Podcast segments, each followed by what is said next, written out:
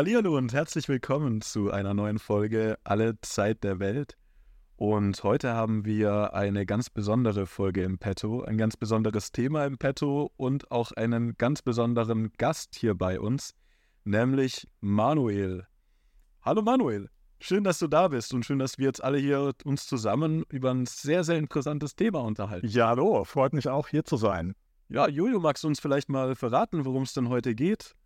Wir haben das Thema, glaube ich, Ja. in einigen Folgen ein bisschen angeteasert, ein bisschen gestreift, aber wir haben uns noch nicht inhaltlich und Gedanken, ja, in die Gedankenwelt dieses Themas eingearbeitet.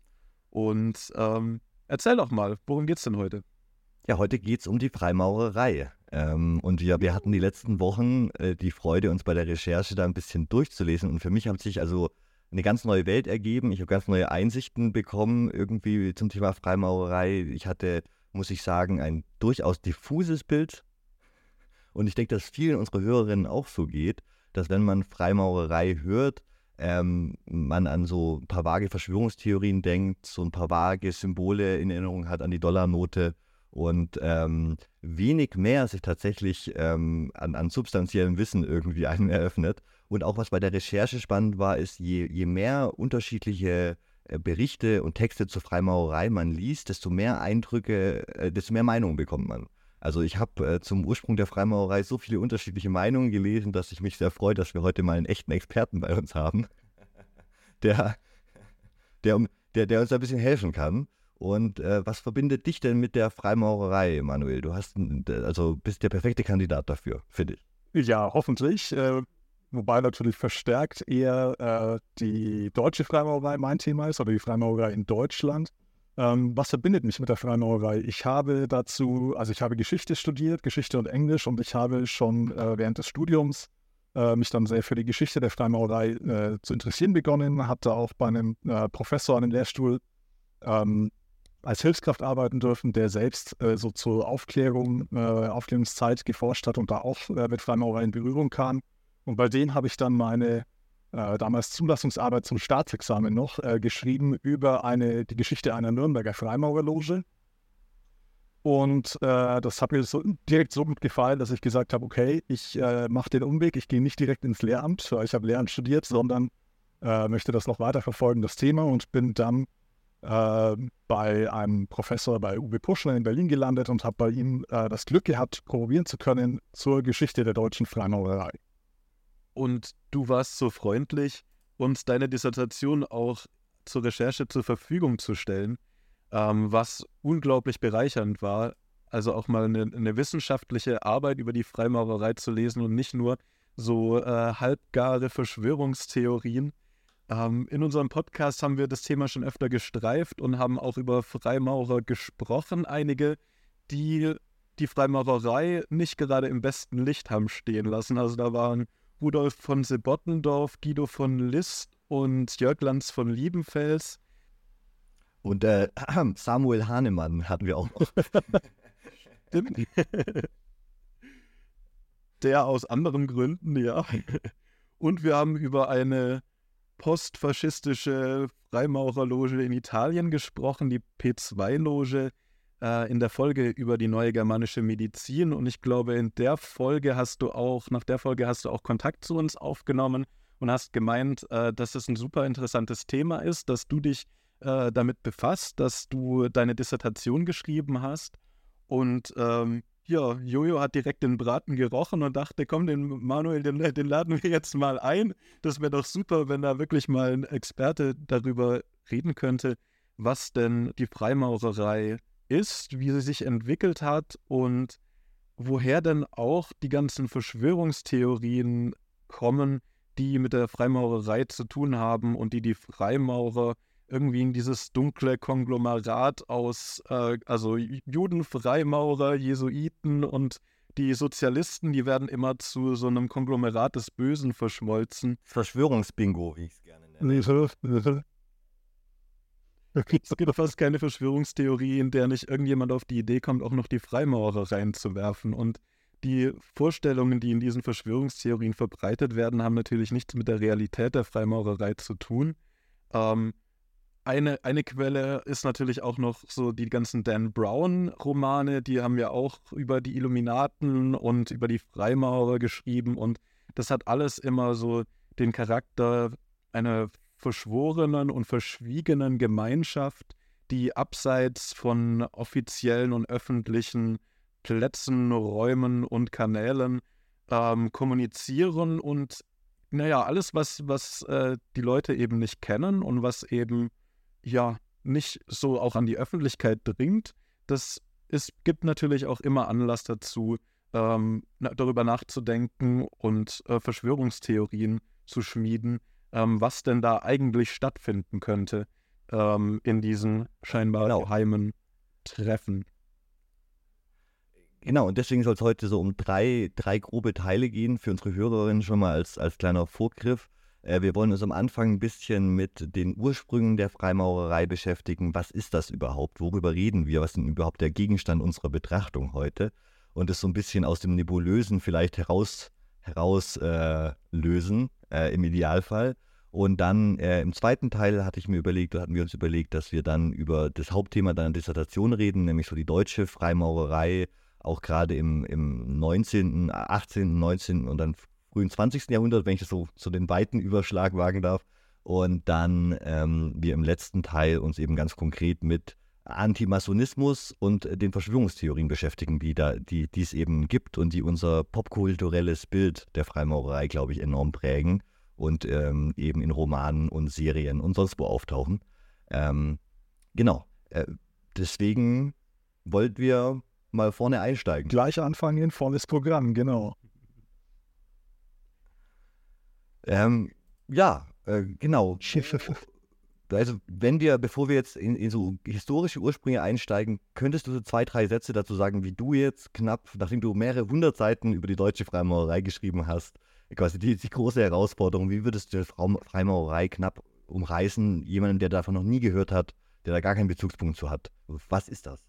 Ja, das ist tatsächlich wahrscheinlich die schwierigste Frage, weil äh, ich meine, ihr kennt jetzt meine Arbeit. Äh, ich da über viele hundert Zeiten eigentlich äh, versuche zu argumentieren, dass es die eine Freimaurerei äh, ja gar nicht gibt, sondern dass das so ein ähm, ausfasert in ganz viele verschiedene Traditionen. Aber wenn man es jetzt versuchen wollte, auf einen Nenner zu bringen, von dem man dann aus äh, mal die verschiedenen Stränge äh, verfolgen kann, würde ich sagen, die Freimaurerei grundsätzlich ist mal eine eine Art Gesellschaft oder sowas wie ein Verein, also auch rechtlich heutzutage in Deutschland als Verein organisiert, ein Zusammenschluss von Menschen, ähm, ursprünglich im äh, 18. Jahrhundert und früher äh, tatsächlich äh, ausschließlich Männer, ähm, die sich zusammentun äh, und äh, in, geschloss in einer geschlossenen Gesellschaft, also so ein Stück weit stimmt das mit der Geheimnistuerei, ähm, im privaten äh, zusammenarbeiten, zusammen philosophieren, nachdenken über die Welt und auch tatsächlich äh, Rituale äh, bearbeiten, Ritualen folgen,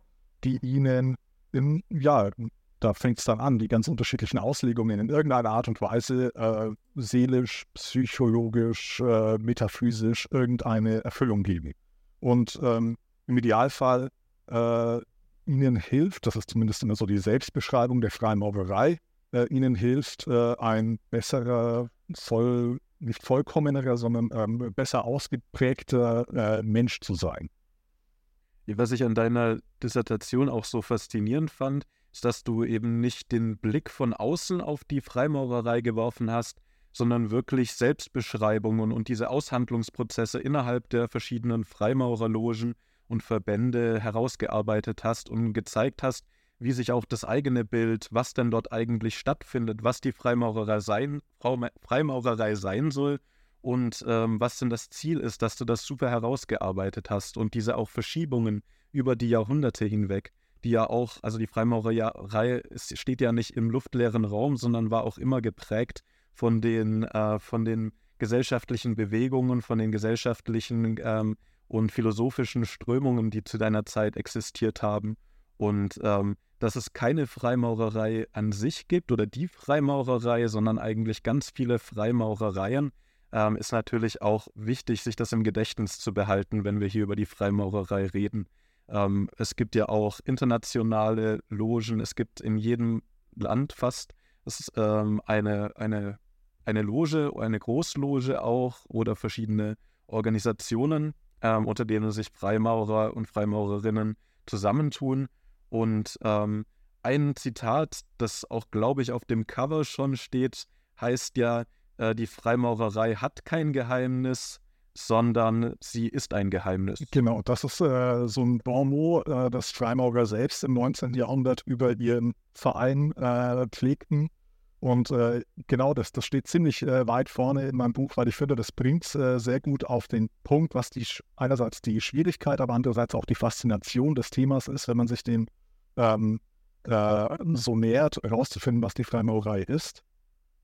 Ähm, mir war wichtig, äh, wie du gerade gesagt hast, die Selbstbeschreibungen zu nehmen und auch aufzuzeigen, inwiefern die voneinander abweichen, inwiefern sie vielleicht überlappen und inwiefern sich dann äh, aus den Versuchen da äh, auf einen gemeinsamen Nenner zu kommen, weil dem Ideal nach verstehen sich Freimaurer alle als äh, der, den, quasi einer gemeinsamen Idee verpflichtet oder einer gemeinsamen Organisation zugehörig, die dann nur in verschiedene kleine Ortsverbände, könnte man sagen, oder Landesverbände äh, aufgeteilt sind äh, und zu zeigen, dass diese, diese Idee zum vielleicht auch hehres Ideal sein mag, aber mit der Realität nicht viel zu tun hat, war deswegen wichtig, weil auch Freimaurer selbst auch heute noch, ähm, ich würde fast sagen, nicht unbedingt weniger ähm, Mythen über die Freimaurerei anhängen als äh, die mehr oder weniger interessierte Öffentlichkeit. Das sind vielleicht andere Mythen, denen die Freimaurer dann anhängen. Die glauben vielleicht weniger daran, dass sie die Weltverschwörung betreiben oder äh, nach der Macht streben aber auch da sind sehr unterschiedliche Vorstellungen über Geschichte und Ursprung und Bedeutung äh, der Freimaurerei vorhanden. Und eben immer wieder diese Vorstellung, es gibt diese eine Essenz, die äh, alle Freimaurer auf der Welt verbindet oder die die, Freimaurerei per se ausmacht. Äh, und das geht natürlich dann ganz oft in der Geschichte auch äh, einher mit Ausschließungstendenzen für abweichende äh, Freimaurertraditionen. Ja, das ist das alte Problem, dass eben, also äh, im Endeffekt, was du beschrieben hast, gerade trifft ja genauso auf die meisten Weltreligionen zu oder auch auf, auf eigentlich fast alle, ähm, ja, äh, so ne, Philosophien oder, oder so. Man hat auch nicht den einen Buddhismus, es gibt, äh, ne, auch wenn alle Christen quasi sich irgendwie einer Gemeinschaft zugehörig sehen und sagen, wir sind doch alle irgendwie Christen, gibt es ja äh, ne, äh, in jeder Gemeinde eine eigene Ausprägung, was dort genau gelehrt wird ne, und äh, die ganz unterschiedlichen Ausprägungen. man kann einfach ja über Jahrhunderte auch nicht äh, bei so einem losen Verband von Vereinen dazu sorgen, dass alle genau das Gleiche denken. So funktioniert der Mensch ja auch nicht. Ne? Und äh, ja, wir, ähm, ich denke, wenn wir uns die Geschichte angucken, wird auch noch ein bisschen klarer, warum das irgendwie auch in der Struktur der Freimaurerei selber angelegt ist. Also wenn wir so ein bisschen in die Anfänge gleich jetzt zurückgehen, dann macht sowohl die Mythenbildung der Freimaurer über sich selbst, finde ich, mehr Sinn, als auch die externe Mythenbildung über die Freimaurer aufgrund der geschlossenen Gesellschaft, die du schon erwähnt hast. Ne? Ähm, äh, genau. Äh, wie, wie ging das denn los? Wo, wo fängt es denn eigentlich an? Also, und da gibt es, glaube ich, so eine mythologische Ebene und es gibt so ein bisschen eine geschichtswissenschaftliche Ebene und ich finde beide extrem spannend. Ähm, äh, mit welcher wollen wir anfangen? Also erst die mythologische oder erst die geschichtswissenschaftliche? Ich will mal versuchen, beide äh, einigermaßen äh, verschränkt miteinander zu behandeln, weil wie so oft in, in der Geschichtswissenschaft hat man gar nicht so, äh, so klar voneinander das getrennt vor sich liegen, sondern muss dann versuchen, ähm, erstmal die Stränge auseinander zu, aufzudröseln. Ähm, oder fangen wir vielleicht so an. Also die meisten äh, seriösen Forscher gehen heute davon aus und da mit gutem Grund, dass die Freimaurerei ähm, örtlich gesehen auf den britischen Inseln ihren Ausgangspunkt nimmt. Also das, was wir heute als Freimaurerei haben, steht in einer Tradition zu äh, Verbänden, die auf den britischen Inseln entstehen. Es gibt dort äh, tatsächlich einen sehr, ähm, ja nicht angespannten, aber sehr eifrig ausgefochtenen äh, Kampf zwischen zwei Schulen. Die einen sagen, es beginnt in Schottland und die anderen sagen, naja, streng genommen beginnt das in England. Ähm, da müssen wir jetzt gar nicht so sehr ins Detail gehen. Britische Inseln nehmen wir einfach mal so hin. Und ähm, dann wird auch heute noch sichtbar in den Symbolen, in den Ritualen, in der Mode und in, den, in der Sprache, in den Begriffen der, der Freimaurerei selbst, dass es irgendeine Art Bezug wohl zu geben scheint. Ob mythisch oder historisch ist dann die Frage zum Bauhandwerk beziehungsweise zum Maurerhandwerk. Das steckt ja im Namen der Freimaurer.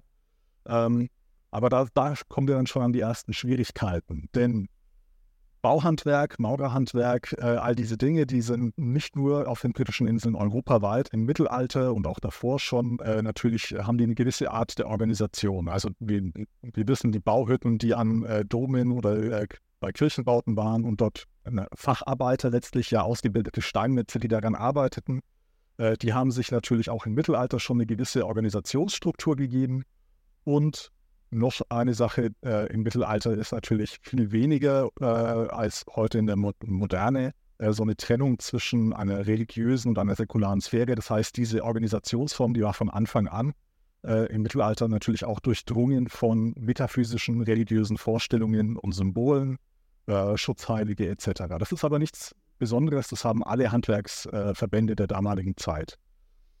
Und ähm, jetzt haben wir diese Art von ja, ich nenne es jetzt mal im weitesten Sinne Baubruderschaften, Bauhandwerksgemeinschaften äh, in Frankreich, die Compagnonnage in äh, Deutschland, die Steinmetzgilden und Steinmetzbruderschaften und eben auch auf den britischen Inseln. Und äh, dort beginnt jetzt ein Prozess, äh, so in der frühen Neuzeit, so 16., 16., frühes 17. Jahrhundert äh, vermutlich, ähm, dass immer mehr Nicht-Handwerker in diese Organisationen der Bauhandwerker mit eintreten, mit aufgenommen werden. Die Gründe dafür, da gibt es eine große Debatte drum. Ähm, aber dass dem so ist, äh, das scheint sicher.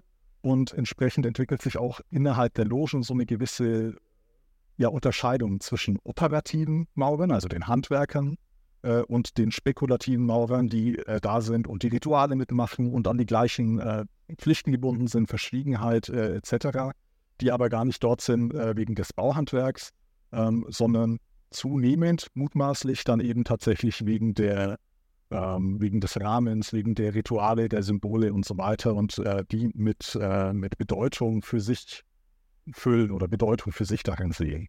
Und das nimmt immer weiter zu, bis dann der Beginn der modernen Schreimauerei, sagt man heute oft, äh, um 1717 in London tatsächlich stattfindet. Da schließen sich vier Logen zusammen. Also da sehen wir auch, es gab auf jeden Fall vor 1717 schon Freimaurerlogen dort. Ähm, die schließen sich zusammen und bilden, was sie damals nennen, eine Großloge. Das ist jetzt nicht genau das gleiche, was wir heute mit Großloge haben, kein Dachverband im eigentlichen Sinne, sondern sie treffen sich äh, regelmäßig, um äh, quasi übergreifend über diese vier Einzelverbände äh, gewisse Dinge zu regeln. Äh, und auch da gab es in den letzten Jahren eine Debatte, ob das 1717 das Datum stimmt oder ob das ein paar Jahre später in den 1720ern stattfindet. Auch da würde ich jetzt gar nicht so tief drauf eingehen. Ich finde, auf die paar Jahre kommt es für unsere Zwecke jetzt gar nicht an.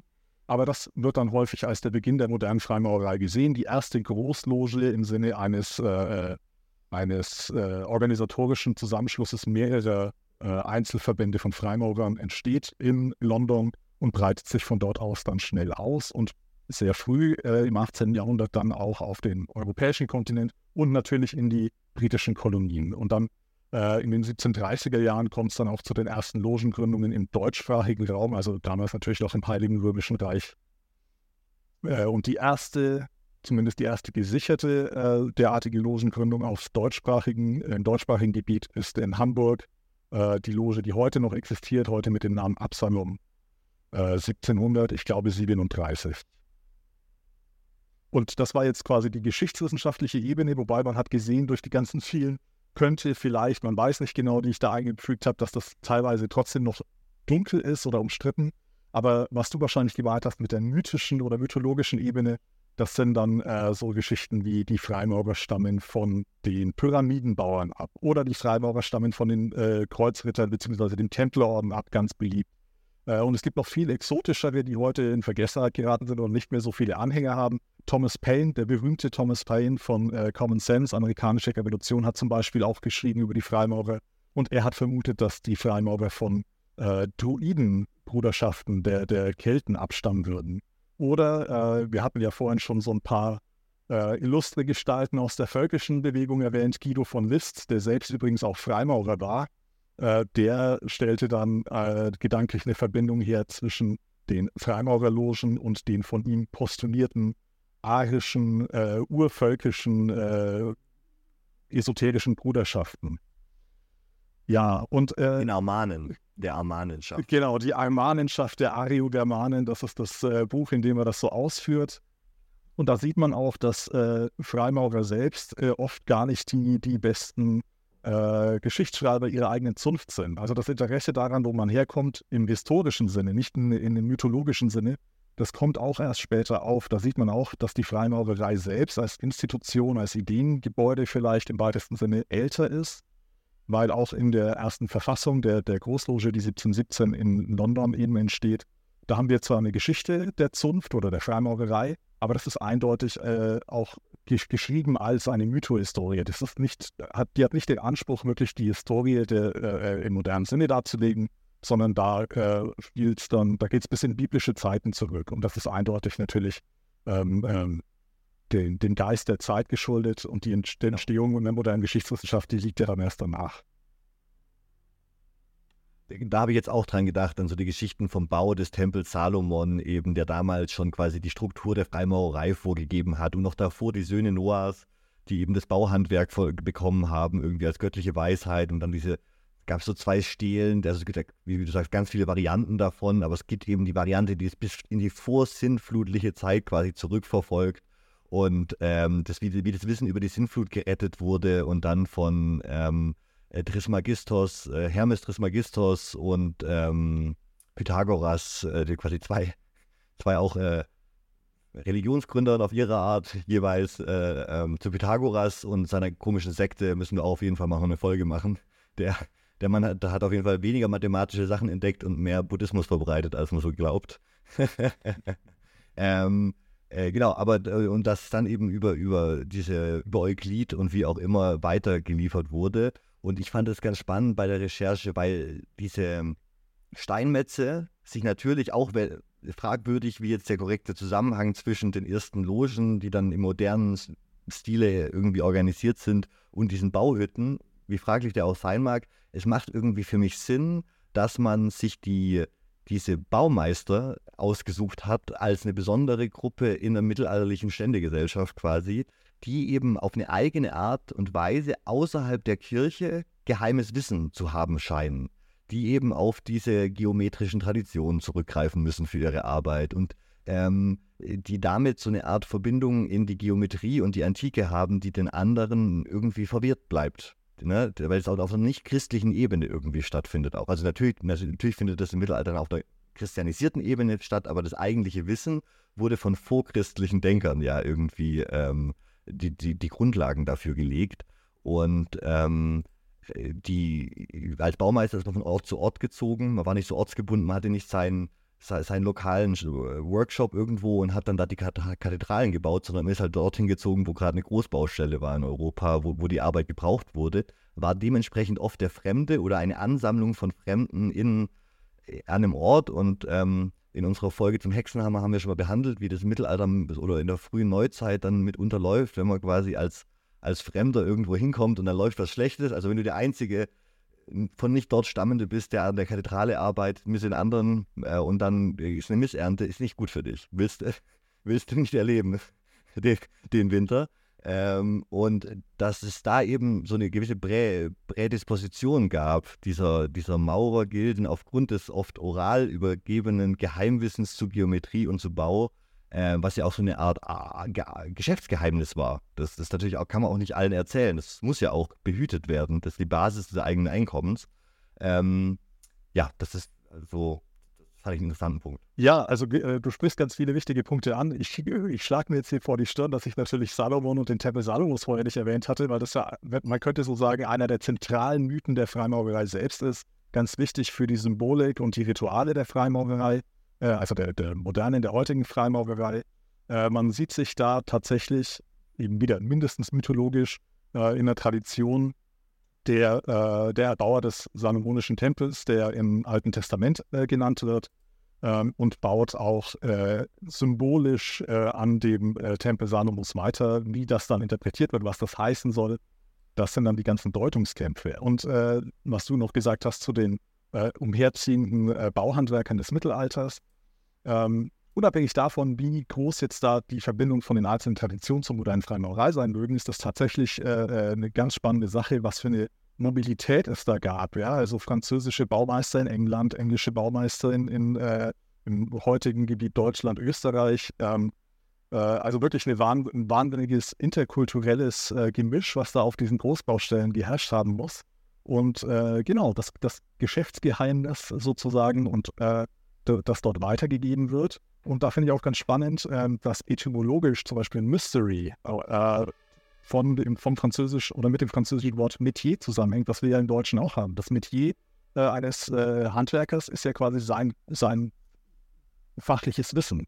Und da sehen wir auch, dass die Maurerei tatsächlich ein Geheimnis ist, nämlich eben das fachliche Wissen des, des Maurens, beziehungsweise im Fall der, der äh, mittelalterlichen Steinmetze geht es da weniger darum, irgendeine Mauer einfach hochzuziehen, sondern tatsächlich Kunsthandwerk äh, und Statik und all solche, äh, ja, eben wahnsinniges fachliches Architektur. Architektur. Bauingenieur, Bauingenieurswesen, Architektur im heutigen Sinn. Genau. Also, ähm, genau. Genau, ja, und ähm, so kann man auch sich erklären, eben mit dem salomonischen Tempel, der in den Ritualen eine riesige Rolle spielt und für die Symbolik bedeutend ist, ähm, dass eben viele Gründungsmythen entstehen. Ich hatte ja auch die, die äh, Tempelritter genannt. Äh, auch da gibt es eben Ritualtraditionen, die ähm, im äh, 18. Jahrhundert teilweise schon entstehen und dann verstärkt, insbesondere im 19. Jahrhundert, noch ausgebaut werden, äh, die dann Bezug nehmen auf die also zuerst heißt es auf die Kreuzfahrer und dann wird später eben spezifiziert, die Tempelritter, äh, sodass dann natürlich sehr schnell der Mythos sich verbreitet, dass die Freimaurer irgendwie ein Überbleibsel im Untergrund erhaltenes Überbleibsel des äh, Templerordens sei. Und da gab es ja sogar so ähm, prägende Freimaurerfiguren wie von Hund. Ich habe den, den kompletten Namen jetzt. Der hat einen sehr schönen, komplexen, aristokratischen Namen, den ich jetzt hier äh, Karl Gotthell von Hund und alten Grotkau. Mimi hat besondere Freude an aristokratischen Namen, deswegen äh, muss ich hier die absurdesten Namen, die mir unterkommen, auch, auch erwähnen im Podcast. Ähm, der hat ja tatsächlich unter anderem selber geglaubt, dass er Abgesandter eines neu gegründeten Templerordens war und war gleichzeitig extrem einflussreich auf die deutsche Freimaurerei. Also es gab ja immer wieder auch so Anknüpfungspunkte, personelle Anknüpfungspunkte, sage ich mal, wo Leute da vielleicht auch selber geglaubt haben, also diese Selbstmythologisierung. Ja. ja, ganz viel. Also ich glaube, dass da ganz viele, die heute teilweise dann äh, auch innerhalb der Freimaurerei verächtlich gemacht werden, als das sind doch Betrüger und, und so weiter, dass die äh, im strengen Sinne keine Betrüger waren, sondern vielleicht, wenn, dann selbst Betrogene, wenn man überhaupt so weit gehen wollen würde. ähm, und bestes Beispiel ist eben der von dir genannte Baron Freiherr äh, von Hund, der, äh, ich glaube, in, in Frankreich äh, in irgendeine äh, Hochgradloge aufgenommen wurde und dort einen, dann einen Freimaurer Rittertitel verliehen bekommen hat und äh, wohl ein Patent dafür, dieses Hochgradsystem auch in deutschen Landen verbreiten zu dürfen und der wirklich davon ausging, es gibt die geheimen Oberen, die über diesen äh, Ritterorden stehen, die die wahren Geheimnisse der Freimaurerei kennen und hüten und das dann verbreitet und eben bis heute ganz äh, einflussreich in deutschen Landen, aber vor allem auch in Frankreich, äh, ist ähm, das System, das er damals entworfen hat oder das er verbreitet hat, äh, wenn man so will, äh, das, der sogenannten strikten Observanz, so wird das heute genannt. Ähm, das äh, besteht in Deutschland, soweit ich weiß, nicht mehr, aber in Frankreich gibt es wohl noch Ableger davon. Äh, und mindestens hat es sehr viel Einfluss gehabt auf andere Hochgradsysteme, ähm, also wo es dann über die drei Stufen, die heute so das, das die Basis der Freimaurerei bilden, hinausgehen, äh, wo dann ganz viel noch mit äh, Templer und Ritter, Mystik und Esoterik äh, zu tun haben. Und dieser Punkt dieser Mysterien und dieser, also dass die, dass die, die Maurergilden schon sowieso so ein bisschen diesen Geheimwissen-Touch aus dem Mittelalter hatten, ne? Und dann, wenn wir jetzt diese ganzen spannenden Geschichten über den Tempel Salomons hören und über die Tempelritter und so, ähm, dann würde ich auf den Punkt mit den spekulativen Mitgliedern nochmal zurückkommen. Nämlich diesem extrem, den ich bei der Recherche extrem spannend fand, diesen Punkt, wo wir vielleicht irgendwie diesen Übergangspunkt haben zwischen einer, einer, einer Gilde auf eine Art und Weise, oder einem, einem Arbeitsbund, einem, einem, Männerbund, wie du es genannt hast, ne, irgendwie, ähm, und, und so eine Art Verein, wo jeder Mitglied werden darf, um eben Mitgliedsbeiträge zu zahlen und ähm, irgendwo habe ich gelesen gehabt, dass es daran lag, dass es da weniger Kirchenbauprojekte gab und sich die Vereine anders nicht mehr hätten weiterfinanzieren können. Das klingt natürlich erstmal einleuchtend, dann öffnet man die Mitgliedschaft und dann dürfen jetzt eben, äh, was mir da eingefallen ist, viele von uns sind ja heute Mitglieder zum Beispiel bei der Technikerkrankenkasse. ähm, und sind keine Techniker mehr. Und vor, vor ein paar Jahren war das ja noch gebunden an deinen tatsächlichen Job, dass nur Leute, die im Handwerk gearbeitet haben, in der Technikerkrankenkasse waren. Also dieser Schritt der Öffnung der Krankenkassen über die, über die Gilden hinweg quasi ist, ist, war für mich da so eine ganz gute Analogie, um mir das selber begreifbar zu machen. Dann kannst du auf einmal eben auch Mitglied in der Freimaurerloge werden, auch wenn du kein Freimaurer bist. Und was das natürlich extrem anziehend macht, warum ich vielleicht eher in eine Freimaurerloge, die ihre Mitgliedschaft öffnet, wie in eine Webergilde oder so eintreten würde, ist natürlich diese ganze spannende Geschichte mit den Templern und die ganzen Sachen äh, mit, mit dem mit dem geheimen Wissen von Trismegistos und der Sintflut und, und Salomon und so. Ne? Also ähm, das ist natürlich, das macht das Ganze natürlich extrem spannend und wenn es für mich heute funktioniert mit all den Medien, die ich habe, wie spannend muss das für jemanden im 17. oder 18. also oder in der frühen Neuzeit gewesen sein? Ja, ja. ja, das ist äh, also das mit der Technikerkrankenkasse finde ich, äh, da triffst du den Nagel richtig auf den Kopf. Das ist eine super Analogie, äh, auch weil ja diese äh, Bauhandwerksbruderschaften äh, tatsächlich auch äh, die soziale Fürsorge für ihre Mitglieder und deren Familien äh, inne hatten. Ne? Also es gab ja damals noch kein Krankenkassenwesen, weder privat noch äh, irgendwie gesetzlich.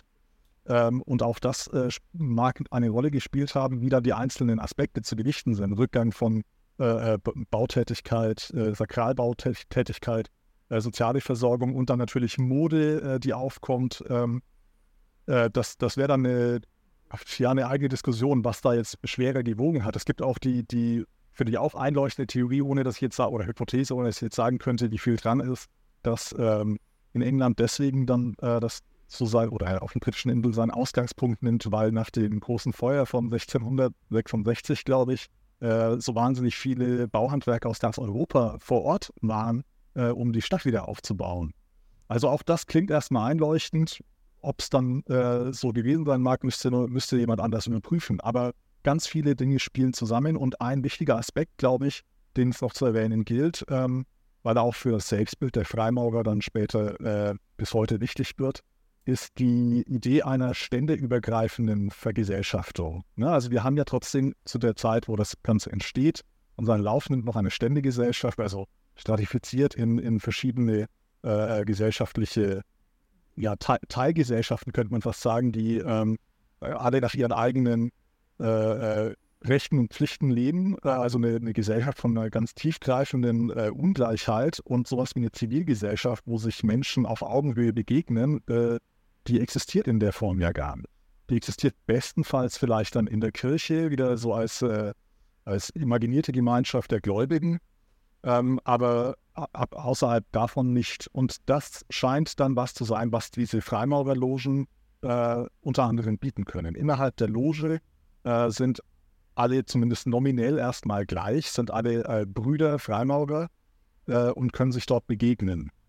Äh, auf Augenhöhe und vor allem auch in einem ja, geschützten im Sinne von ähm, äh, vertraulichen Rahmen. Ne? Auch da sieht man äh, interessant so die, die Begriffsgeschichte. Äh, wenn wir heute sagen, eine geheime Gesellschaft, da denken wir eben an Verschwörungstheorien, Illuminati und so weiter.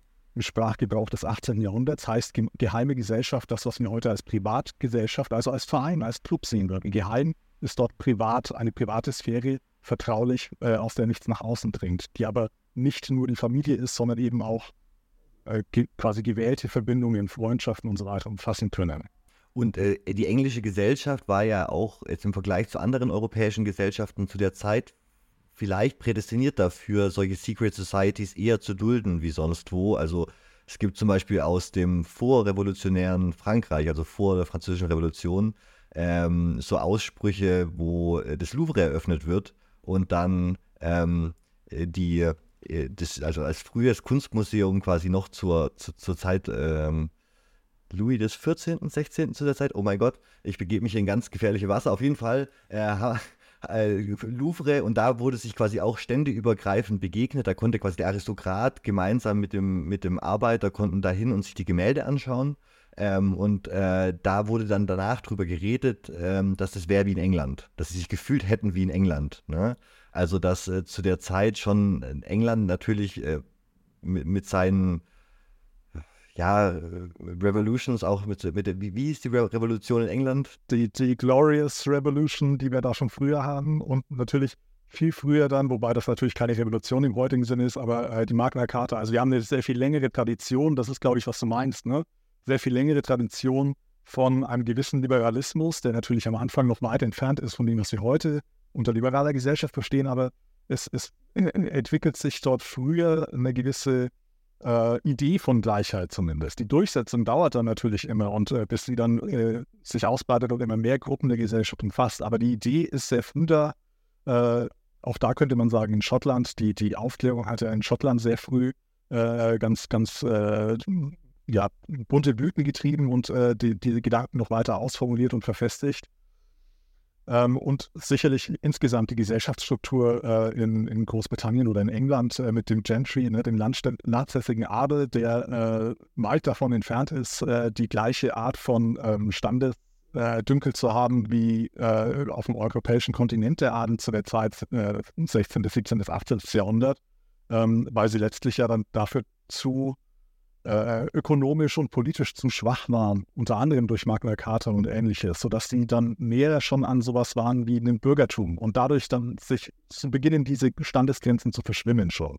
Vielleicht können wir in dem Kontext, gerade im Hinblick auf die Aufklärung, auch, auch noch auf das Verhältnis zwischen Christentum, ähm, Religiosität und den Freimaurern zu sprechen kommen weil das ja auch nicht immer ein einfaches Verhältnis war, das sich zwischen der institutionalisierten äh, katholischen Kirche, dann auch den äh, Reformbewegungen und der Freimaurerei entwickelt haben.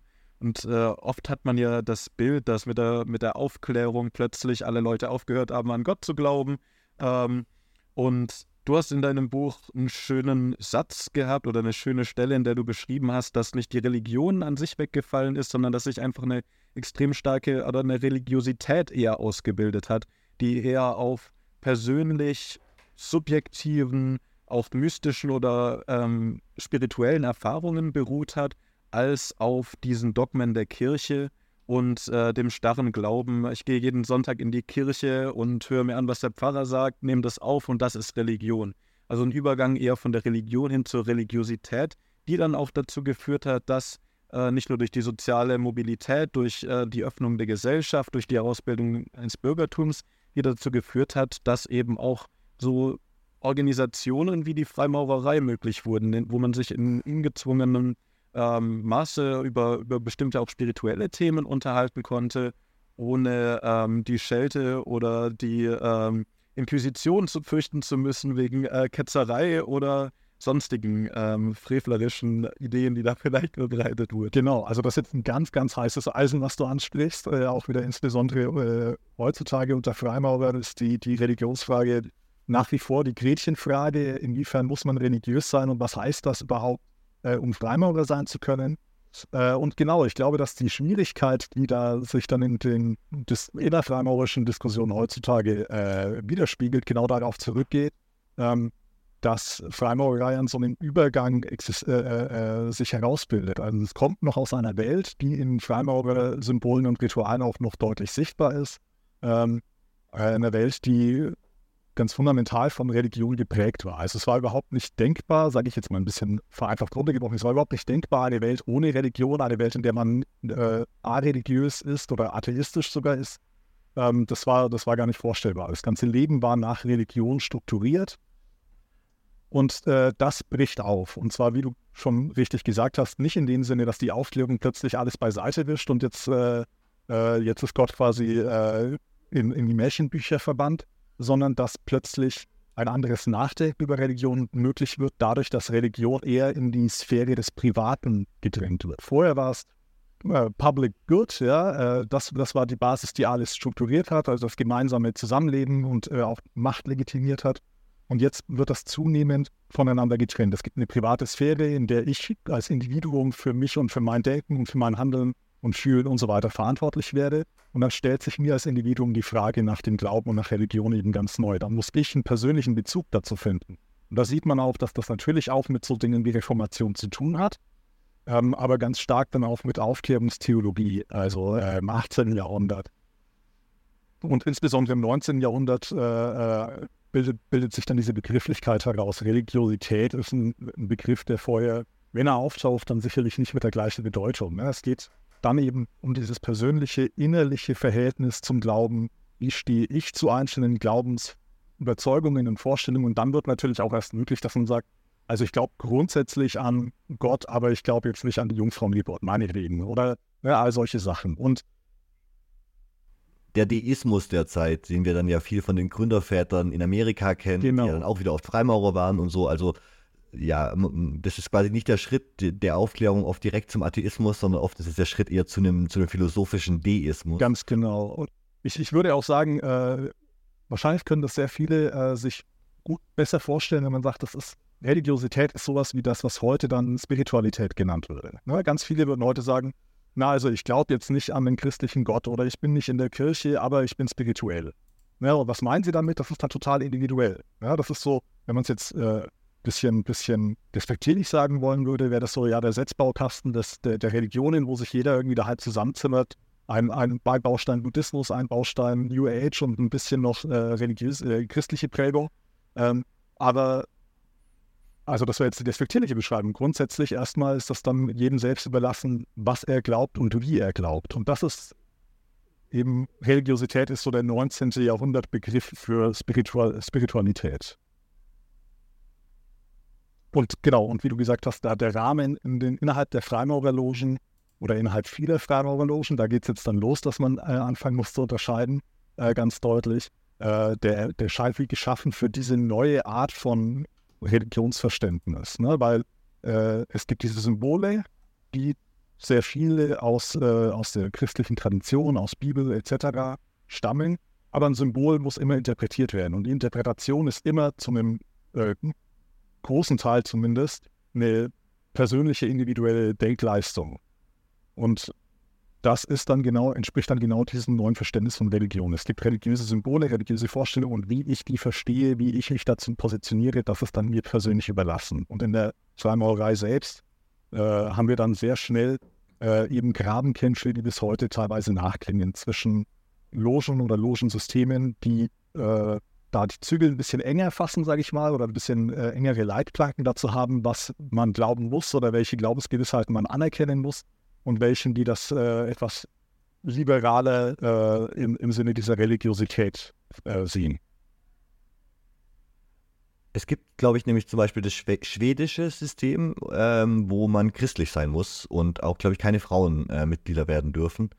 Ähm, also da gibt es unterschiedliche Riten, der, der schwedische Ritus. Äh, genau, genau, genau. Der schwedische Ritus ist äh, wahrscheinlich das, das mindestens in Europa das bekannteste oder das, ein, das wichtigste Beispiel äh, der schwedische Ritus ist eins dieser Hochgradsysteme, von denen wir es vorhin schon hatten, ähm, der also über die drei Grade der Freimaurerei, die vielleicht nenne ich die einfach mal, wenn wir jetzt schon dauernd über Grade reden, äh, Lehrling, Geselle und Meister, drei Stufen, ja. wenn man so will, durch die man dann durch Einweihung und, äh, und Ritualstufen äh, hindurchgeht.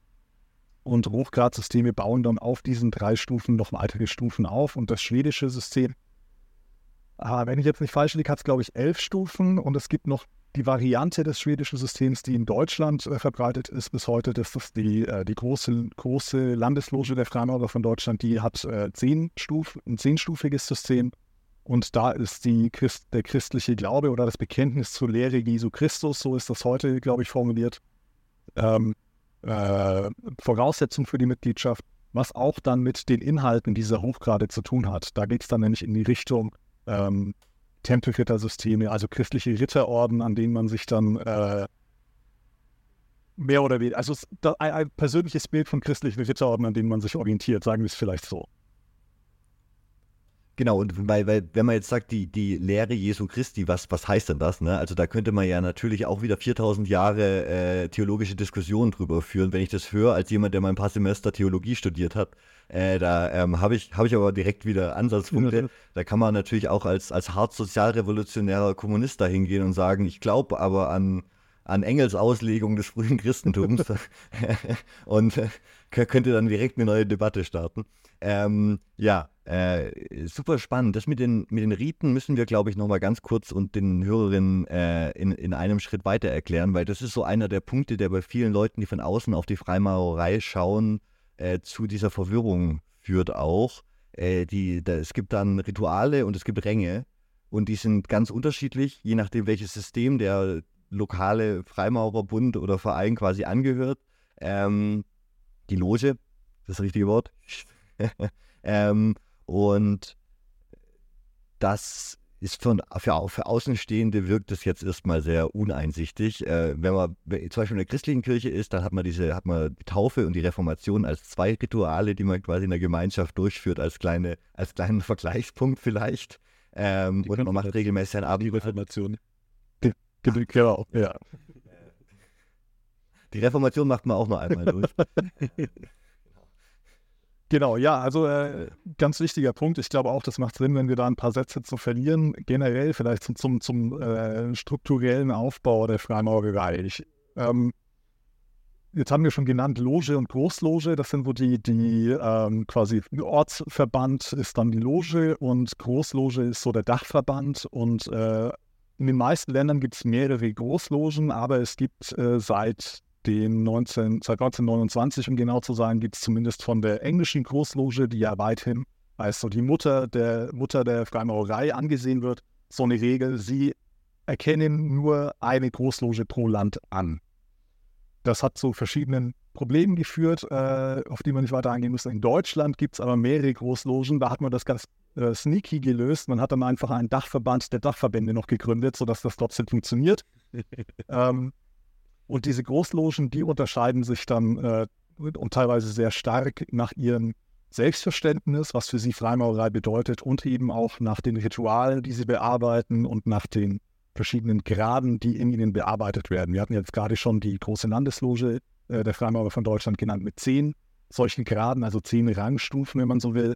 Äh, und am anderen Ende stünde die, äh, heute heißt die so die äh, AFAM, also die alte, alten freien und angenommenen Maurer von Deutschland, äh, die nur drei Grade kennen. Und diese drei Grade, die sind sowas wie heutzutage die, die Basis aller äh, Freimaurerei weltweit.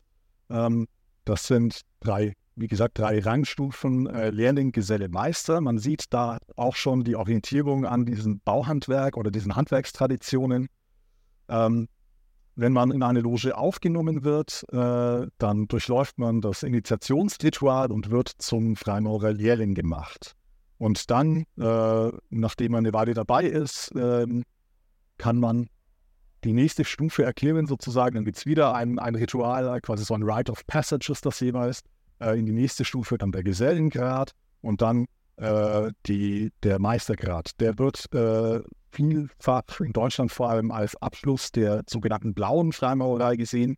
Und das heißt, äh, man ist als Meister so weit aufgestiegen, wie man als Freimaurer überhaupt aufsteigen kann. Wieder, das ist in Deutschland heute das Selbstverständnis.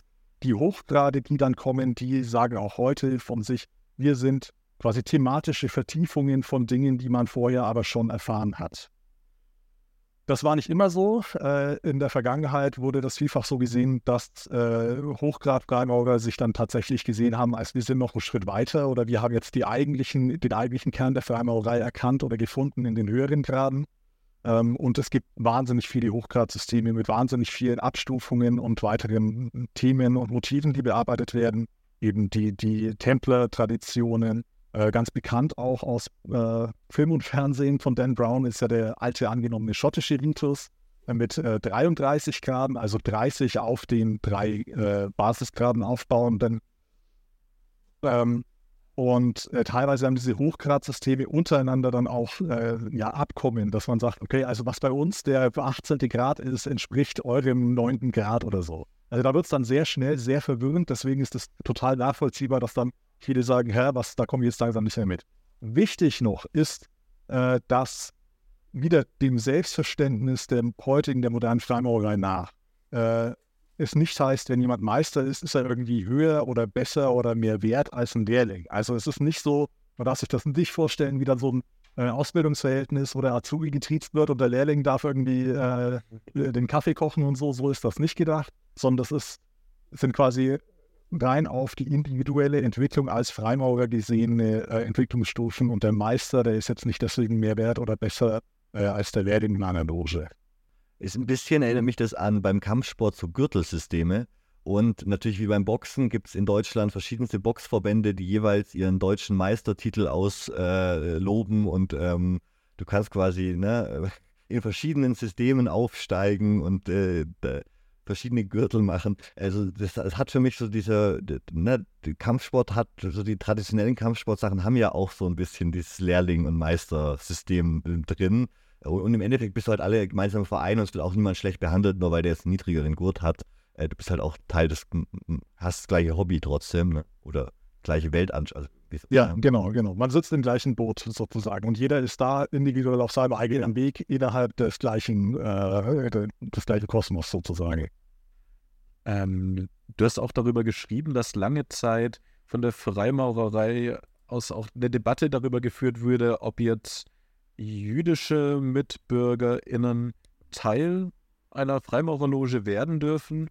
Und es wurde schon angesprochen, dass lange Zeit Frauen ausgeschlossen waren von der Freimaurerei. Das heißt, ähm, hat es mit dem Menschenbild zu tun oder geht es da tatsächlich um, um diese, also gerade bei, ähm, bei dem Judentum, um die spirituelle Komponente, die dann ähm, dem Einschluss im Wege stand? Ja, das ist natürlich teilweise schwer zu trennen auch, ähm, aber äh, also was das Judentum angeht, äh, jüdische Freimaurerei in Deutschland oder im deutschen Raum, äh, ist das so, dass es ursprünglich daher kommt, dass alle Logen im, äh, so am Übergang vom 18. zum 19. Jahrhundert ähm, sich als christlichen Verband im weitesten Sinne verstanden haben. Ne? Die hatten entsprechend dann auch die Regelung, das äh, sogenannte christliche Prinzip, dass eben nur aufgenommen werden kann, wer ein Christ ist. Wie derjenige dann das versteht, was das für ihn bedeutet, das wurde nicht oder nicht immer äh, weiter hinterfragt, aber das Bekenntnis, da haben wir, wir wieder das Bekenntnis zu Jesus Christus. Und das war natürlich einerseits sicherlich äh, eine Hürde für tatsächlich für Juden, die sich dafür vielleicht interessiert hätten. Zum anderen wurde es dann natürlich auch noch zur Hürde gemacht. Ne, dann wurde gesagt, das wurde äh, teilweise einfach als sehr bequeme Ausrede genommen für die eigenen Vorurteile und äh, Ressentiments. Dann wurde gesagt, na, wir können gar keine Juden aufnehmen, äh, Klammer auf, da sind wir ganz froh drüber, Klammer zu, weil wenn er bei uns aufgenommen würde, dann wäre er ja kein Jude mehr. Ähm, und dann vermischt sich das eben äh, genau um diese Zeitübergang vom 18. zum 19. Jahrhundert und dann im 19. Jahrhundert immer mehr mit dem modernen Antisemitismus, äh, der sich ja ganz stark auch aus Nationalismus und modernen Rassetheorien und so weiter speist. Und da, äh, zumindest mein Eindruck, so, so äh, versuche ich das zu argumentieren, äh, schiebt sich dann immer mehr dieser Antisemitismus äh, äh, drüber über die, äh, über die eigentliche, äh, über die Argumentation, die dann zwar noch beibehalten wird, aber immer mehr bloß zu so einem Feigenblatt wird, einer, einer bequemen Ausrede. Und äh, im 19. Jahrhundert äh, haben wir dann aber auch zunehmend Großlogen äh, in Deutschland, die von diesem christlichen Prinzip abrücken und mindestens de jure anfangen, Juden auch in ihren Reihen aufzunehmen, was dann den Druck auf die anderen Großlogen erhöht ähm, weil wenn es da Besuchsabkommen zwischen den Großlogen gibt, ne, wie wir gerade gesagt hatten, also die Meister bei mir, die gelten auch als Meister bei dir in der Großloge, die können sich gegenseitig besuchen in den Logen. Und jetzt nimmt plötzlich die eine Großloge Juden auf und die andere Großloge sagt, na, wir können eigentlich gar keine Juden akzeptieren. Was machen wir jetzt, wenn da plötzlich ein besuchender Bruder aus der drübigen Großloge kommt, der aber äh, Jude ist? Also das verschärft dann die Konflikte äh, natürlich nochmal und entsprechend auch die ideologische Auseinandersetzungen um die, in Anführungszeichen, jetzt Judenfrage. In anderen Ländern war das alles ein bisschen entspannter. Doch. Auch das wurde dann heiß diskutiert in Deutschland im 19. Jahrhundert. Äh, aber in England haben wir schon äh, sehr früh aus dem 18. Jahrhundert äh, Berichte von Juden, die in Logen aufgenommen werden und da ganz problemlos als Freimaurer anerkannt sind. Es gab ja auch ähm, Pnei Brit, ich, ich spreche das glaube ich falsch aus, wie heißt der quasi die die jüdische Version der Freimaurerei, jetzt ganz flach gesagt, die dann, also die in einem ähnlichen System organisiert ist, die jetzt nichts mit der Freimaurerei das Ding zu tun hat, aber es gab quasi ja eine, eine, Alternative, die dann vielleicht auch mitgegründet wurde, weil eben der Zugang so schwer war. Genau, also ich kann dir jetzt auch nicht genau sagen, wie man es ausspricht tatsächlich. Ähm, ich glaube, das TH hinten raus ist so ähnlich wie das TH, aber das ist jetzt auch eher Spekulation meinerseits. Also Benal Brit oder Benal Brit ähm, Genau, die entstehen auch im 19. Jahrhundert und die sind, äh, ja, ich würde sagen, so in der Struktur oder in den, in, in den Motiven ein Stück weit angelehnt an die Freimaurerei. Äh, ich weiß nicht oder mir ist nicht bekannt, dass sie äh, ähnliche Rituale oder sowas in der Art bet betreiben. Das war tatsächlich dann eher so ein ähm, ja, geselliger Verband. Äh, man musste auch sehen, dass natürlich das ganze Verbandswesen, was auch ganz stark dann äh, im, im Schlepptau der Aufklärung äh, und dann im 19. Jahrhundert an Fahrt aufnimmt, äh, teilweise inspiriert ist von den Freimaurerlogen, weil die ja sowas wie Protovereine darstellten, ne? eben was wir vorhin schon hatten, die privaten ähm, vertraulichen Verbände. Äh, und da würde ich dann eher Brit einordnen, wobei sicherlich viele äh, Juden das auch dann als, na, ich nenne es mal aus, äh, Ausweich äh, oder die Ausweichfunktion gesehen haben. Ne? Also in diesen Verbänden dürfen wir nicht Mitglied werden. Und das betraf ja nicht nur Freimaurerloge, sondern ganz viele andere Vereine äh, damals auch. Äh, deswegen machen wir unseren eigenen. Und das äh, ist bis heute besteht Neidwirt. Äh, ich habe jetzt keine näheren Angaben äh, dazu, äh, welche Größenordnung das ist, aber auch als internationaler Verband, ja.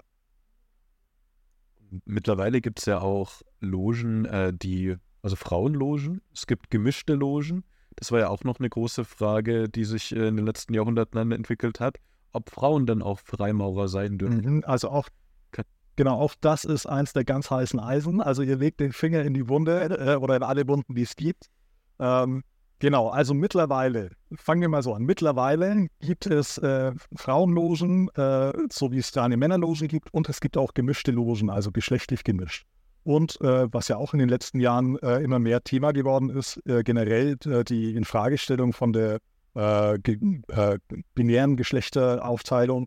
Ähm, auch da hat sich in den letzten Jahren einiges bewegt, äh, insbesondere wieder in England, die tatsächlich da in, in vielen Dingen nach wie vor äh, weltweit so ein Stück weit eine Leuchtturmfunktion haben, äh, wo es eine neue Gender Policy gibt seit, glaube ich, fünf Jahren oder sechs Jahren, ähm, wo äh, auch gesagt wird, dass eben auch für genderqueere Personen beziehungsweise Trans-Männer, Trans-Frauen ähm, es Möglichkeiten und Wege gibt, ganz regulär in der Freimaurerei natürlich äh, aufgenommen zu werden. Oder, oder auch wenn man ähm, als Mann in eine Männerloge aufgenommen wurde und äh, aber dann äh, die Transition vornimmt, dass man deswegen nicht aus der Loge geworfen werden darf. Äh, und dass man trotzdem äh, als Frau gilt, aber dass man deswegen nicht aus der Männerloge geworfen werden darf. Das gilt in England zum Beispiel. Ähm, die große Frage, wie weit reicht das zurück? Die ist jetzt wieder ein bisschen heikel. Also es gibt, gab in den letzten Jahren auch viel Forschung dazu, die ich nur in Teilen rezipiert habe, tatsächlich, dass es schon im 18. Jahrhundert etliche gemischte äh, Logenverbände auch gab. Es gab die Adoptionsmaurerei, wo Frauen zwar äh, immer noch so ein Stück weit eine, äh, äh als, als Mündel oder so äh, behandelt wurden. Sie wurden eben adoptiert in Logen von äh, männlichen Freimaurern, aber sie durften dann in den Logen als Freimaurerinnen, eben als Adoptiv-Freimaurerinnen sozusagen mitarbeiten. Und was ich ganz spannend finde, ähm, es gibt äh, sehr alte Dokumente aus der Frühzeit oder Vorzeit der Freimaurerei, die also teilweise als, äh, als Quellen für die äh, freimaurerische Tradition gelten. Das äh, Regis Poem äh, aus dem, ich glaube, 14., späten 14. Jahrhundert und so weiter. Und da tauchen teilweise auch Formulierungen auf, wo man sich dann schon am Kopf kratzen kann, wenn dann von äh, he and she die Rede ist, äh, wenn, wenn eine Aufnahme in so eine Loge beschrieben wird dann äh, darf man sich schon fragen, war ist das vielleicht dieses ganze äh, Frauen dürfen nicht nur ein Produkt oder in erster Linie ein Produkt des 19. Jahrhunderts gewesen, das ja, wie wir wissen, äh, ganz, ganz äh, hinterher war, diese Geschlechtertrennung zwischen Mann und Frau äh, aufzubauen, durchzusetzen ähm, und, und stark zu machen. Und so, so, auch so ein nationales Rollenbild irgendwie, was dann europaweit irgendwie verbreitet wurde, wo es vielleicht vorher viel mehr regionale Unterschiede war, gab oder auch andere. Ne? Also, genau. Ähm, so, so eine neue Normativität der Geschlechterrollen, die sich da irgendwie auch dann über, über die Kleinstaaterei hinaus verbreitet. So als. Genau, genau. Die natürliche Ordnung der Welt, ne? die bürgerliche Familie, äh, Mann, Frau und äh, zwei, drei, vier Kinder. Ähm, die quasi wirklich zu sowas, ja eben, die natürliche Ordnung der Welt wird so gesehen. Und äh, entsprechend sind auch die Sphären von Mann und Frau getrennt zu behandeln. Und da gibt es dann auch ganz interessante wieder, also ideologiekritischer das betrachtet, ganz interessante Begründungen aus dem 19. Jahrhundert dafür, weil es die Diskussionen dann schon auch gab tatsächlich. Äh, was ist denn mit Frauen, die sich dafür interessieren? Oder warum nehmen wir keine Frauen auf? Und da ist immer wieder die Begründung, äh, dass Frauen ja eigentlich die Freimaurerei gar nicht bräuchten, weil sie ja von Natur aus schon dieses menschlich, herzlich warme, spirituelle, religiöse, mütterliche haben und Männer, die sich in der, in der kalten Sphäre de, des äh, Lohnerwerbs bewähren müssen, die brauchen einen gesonderten Raum, ja, abseits von der Familie, aber ab, abseits auch vom Beruf, wo sie so diese Geselligkeit und diese Herzlichkeit und Wärme leben und äh, entwickeln können. Du, du hast auch in dem Buch geschildert. Das, das, so könnte man sagen, ja. Guter Grund der Frau zu sagen, ja, ich, ich, ich muss jetzt zu meinem, zu meinem Verein, Schatz, äh, und ich weiß, du würdest auch gern Mitglied werden und die Kinder mitbringen, aber du darfst leider nicht. Es gibt da so ganz alte Regeln von König Salomo. Es ist leider, ich muss. Ja, ja, Schatz, du bist halt schon ein guter Mensch. Ich muss da noch hin, damit ich das werde, was ich schon bist. ja. Aber eigentlich eine relativ, also eine schlau, da hat sich jemand viele Gedanken gemacht, wie er das am besten verkauft. Ja, so, ja, also definitiv. Mit, sie ist, du bist schon perfekt und ich als, als, als unfertiger Mensch muss mich noch zu was Besserem bilden, aber du als, äh, finde find ich eine extrem spannende äh, Argumentation. Denke denk ich mir auch. Die merke ich mir auf jeden Fall. ja, genau.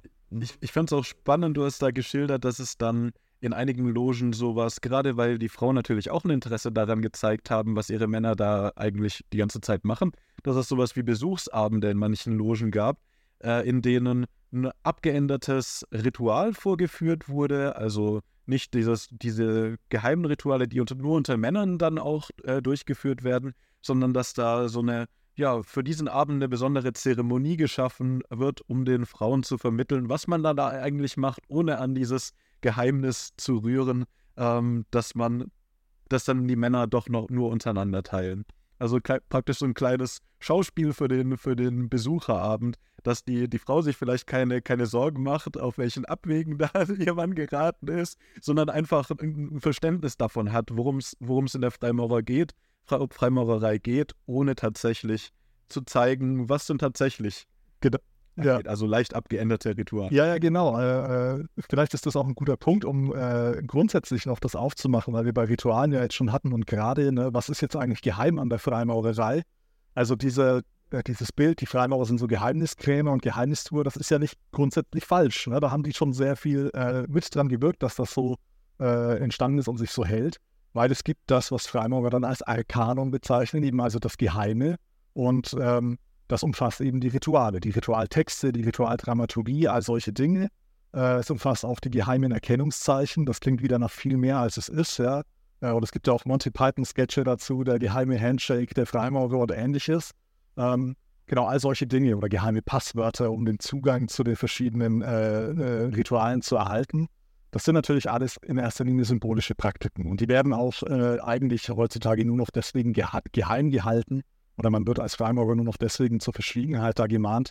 Ähm, ja, also man könnte sagen aus Traditionspflege. Weil wenn, wenn er das wirklich interessiert, dann geht man irgendwie in die Staatsbibliothek oder ins Archiv und liest sich das alles durch, beziehungsweise heute im Internet auch. Da ist dann eher die Schwierigkeit äh, einzuschätzen, ist das jetzt wirklich ein Freimaurerritual oder hat das irgendein äh, Verschwörer, hier, Verschwörungstheoretiker gerade erfunden? Ähm, aber genau, damals äh, und für Freimaurer selbst bedeutet das sehr viel, diese Unterscheidung zwischen der arkanen Sphäre, dem, dem was man geheim hält, äh, und dem, was man quasi nach außen zeigen und präsentieren kann und darf. Und wie du gesagt hast, die, die Frauen, die werden dann äh, regelmäßig, äh, im 19. Jahrhundert entsteht diese Praxis, zu Schwesternabenden eingeladen, denn so wie die Freimaurer äh, sich gegenseitig als Brüder verstehen, äh, also die männlichen Freimaurer sich als Brüder verstehen, so werden dann die äh, Ehefrauen der Brüder als Schwestern angesprochen. Also auch da schon so eine Einbindung in diesen Kreis, auch wenn sie nicht äh, im, im, innersten äh, Zirkel dazugehören dürfen, trotzdem diese Einbild Einbindung in die Gemeinschaft. Und bei den Schwesternabenden äh, führt man dann eben ein, äh, eine Art Pseudoritual auf, um zu zeigen, wie sieht sowas grundsätzlich aus. Da passiert nichts, ja, da werden keine Jungfrauen geopfert und wir, äh, keine Ahnung. Ähm, ohne die echten Rituale zeigen zu müssen, weil die ja geheim sind. Und auch spannend äh, ist, dass bei diesen Schwesternabenden ähm, immer wieder äh, Ansprachen an die Schwestern äh, stattfinden, wo ihnen erklärt wird, dann auch noch äh, in Worten erklärt wird, was die Freimaurerei ist und dass sie ja dafür da ist, die Männer quasi zu guten Männern zu machen äh, und welchen Vorteil das eben auch für die Frau und die Familie hat. Und äh, eben diese, diese Umschmeichelung, nenne ich es jetzt mal, der Damen, äh, das, sie brauchen das ja nicht, weil sie schon so gut sind, die taucht, taucht ganz, ganz oft in diesen Ansprachen auf. Also das ist so die Hauptquelle für, für das, was ich vorher erzählt hatte. Und falls unsere ZuhörerInnen im Internet auf geheime Freimaurer-Rituale stoßen, sobald dort Kinderblut oder Jungfrauenblut getrunken wird, hat man es meistens mit einer Verschwörungstheorie. Da kann man voll ausgehen, ja, definitiv. Das ist ein gutes Erkennungsmerkmal. Ja, und die echten Fragen, also das finde ich, du hast einen ganz wichtigen Punkt gesagt. Also wenn man, es, also, äh, das ist ja so die Frage, gibt es, also das Freimaurergeheimnis noch nach so vielen Generationen von Brüdern, die äh, wenn du so einen Geheimverein hast, dann hast du halt in jeder Generation mindestens einen skandalösen Austritt, der dann sagt, er macht jetzt ein Bestseller-Autor da, Buch da draus, ne? Und verkauft jetzt das geheime Wissen, was er vorher in diesem, in diesem Bund mitbekommen hat. Jetzt, das ist ein Verkaufsschlager, wenn ich das irgendwie den Leuten ähm, quasi jetzt, äh, ja, veröffentliche. Und äh, da gibt es dann natürlich, ähm, wie du gesagt hast, Abstufungen zwischen ähm, Tatsachen berichten vielleicht und ähm, wildem Pulp Fiction Gedöns aus dem 17. Jahrhundert, wo je mehr Sex und Blut eben darin vorkommt, sich das Buch besser verkauft. Ne? Das muss man eben auch marketingtechnisch betrachten. Äh, ähm, und tatsächlich geben viele echte Freimaureriten wahrscheinlich nicht so viel her. Also die Fantasie der Menschen hinter, also auf der anderen Seite der Tempeltüren ist eben oft viel äh, fantasievoller und blumiger, als es vielleicht die echten Rituale hergeben. Und dass dann eben bei diesen, ähm, es gab die von Taxil, diese berühmten, ähm, also äh, ganz viele Beispiele, quasi immer diese große Enthüllung, ich habe jetzt das Geheimnis, sie haben doch was mit dem Teufel zu tun und, ne? ähm, und äh, am Ende ist das halt, ja, substanzloses ähm, äh, Zeug und wenn man wirklich sich dafür interessiert, kann man das, glaube ich, rausfinden, wie du gesagt hast und dann äh, wird man sich dem Ganzen, glaube ich, aber auch mit einem ähm, ja, gemäßigten Interesse irgendwie nähern, keine Ahnung, und nicht mit dieser ähm, Sensationslust, die eben oft diese scheinbaren Veröffentlichungen begleitet hat. So, das ist mir aufgefallen, als ich die so nach und nach durchgeguckt habe. Ja, also genau, ich würde auch sagen, ähm, es, es, gibt schon, wir hatten, haben das jetzt wieder davon, es gibt so viele verschiedene Rituale und Ritualsysteme, die dann auch sehr, sehr unterschiedlich viel Theatralik, nenne ich es mal, in ihre äh, Rituale einbauen. Aber runtergebrochen sind die meisten Rituale tatsächlich einfach Wechselgespräche mit festgelegten Rollen und einem festgelegten Text. Äh, und die sind ziemlich unspektakulär. Also in dem festgelegten Text kommt nichts vor von äh, morgen stürzen wir die BRD oder äh, übermorgen äh, übernehmen wir die WHO oder sonst irgendwas. Ne? Das sind, das sind ähm, ja, Wechselgespräche, die, die bestimmte, dann immer wieder Bezug nehmen auf bestimmte Stellen, zum Beispiel aus der Bibel oder ähnliches, äh, Mythologie oder Pythagoras äh, etc., je nach Grad äh, und äh, Ritualsystem. Aber es gibt natürlich schon Stellen oder Rituale, wo es ein bisschen theatralischer wird. Aber auch da ist es so, wieder, wie du gesagt hast, mit welchem Auge schaut man drauf. Also auch da wird man jetzt nichts finden, wo irgendwie auch nur symbolisch eine Jungfrau geopfert würde oder sonst was. Das gibt es nicht. Aber trotzdem, mit welchem Auge schaut man drauf? Und das ist wieder, auch wenn der Vergleich zu äh, organisierter Religion von Freimaurern eher abgelehnt wird und äh, sie da auch Gründe dafür haben, natürlich, äh, würde ich sagen, wie würde man das Abendmahl beschreiben? Ja, dann gibt es da irgendwie die, ähm, die pseudo-psychoanalytische Deutung, die dann gerne so effekthascherisch von rituellem Kannibalismus spricht. Okay, kann man sagen. Beschreibt das aber das, was ein Christ jetzt wirklich damit verbindet, wenn er das Abendmahl äh, durchläuft? Nein, überhaupt nicht. Also wieder, mit welchem Blick schaue ich drauf? Bin ich eher darauf aus, jetzt irgendwie ein blutrünstiges, äh, schreckliches Geheimnis äh, am Kern des Ganzen zu, zu, finden? Oder will ich quasi mit so einem äh, Anthropologieblick äh, verstehen, welche Bedeutungsebenen sind damit rein verwoben und was bedeutet das für die Teilnehmer an dem Ritual eigentlich? Ja, so viel zur ersten Folge zur Freimaurerei. Wie angekündigt äh, wird es ein Dreiteiler und ihr habt jetzt den ersten Teil gehört. Nächste Woche kommt der zweite Teil raus und dann in zwei Wochen der dritte Teil. Im nächsten Teil geht es vor allem um die deutsche Freimaurerei zwischen den Weltkriegen und davor bis zu ihrem Verbot dann im Dritten Reich und äh, ein bisschen auch um die Freimaurerei seitdem in Deutschland. Und im letzten, im dritten Teil, das kann ich ja schon mal ein bisschen anteasern, wird es vor allem um Verschwörungstheorien gehen und den Zusammenhang zwischen den Verschwörungstheorien, Antimasonismus. Es wird auf jeden Fall sehr spannend. Wir freuen uns, wenn ihr wieder einschaltet. Vielen Dank an alle unsere Patreons, die uns unterstützen. Falls ihr Lust habt, uns zu, uns zu unterstützen, wir haben einen Patreon. Wir freuen uns sehr über jeden, der uns dann ein Bier kauft, also jedem von uns ein Bier oder ein Bier für uns drei zusammen, je nachdem. Bis nächste Woche. Vielen Dank fürs Zuhören.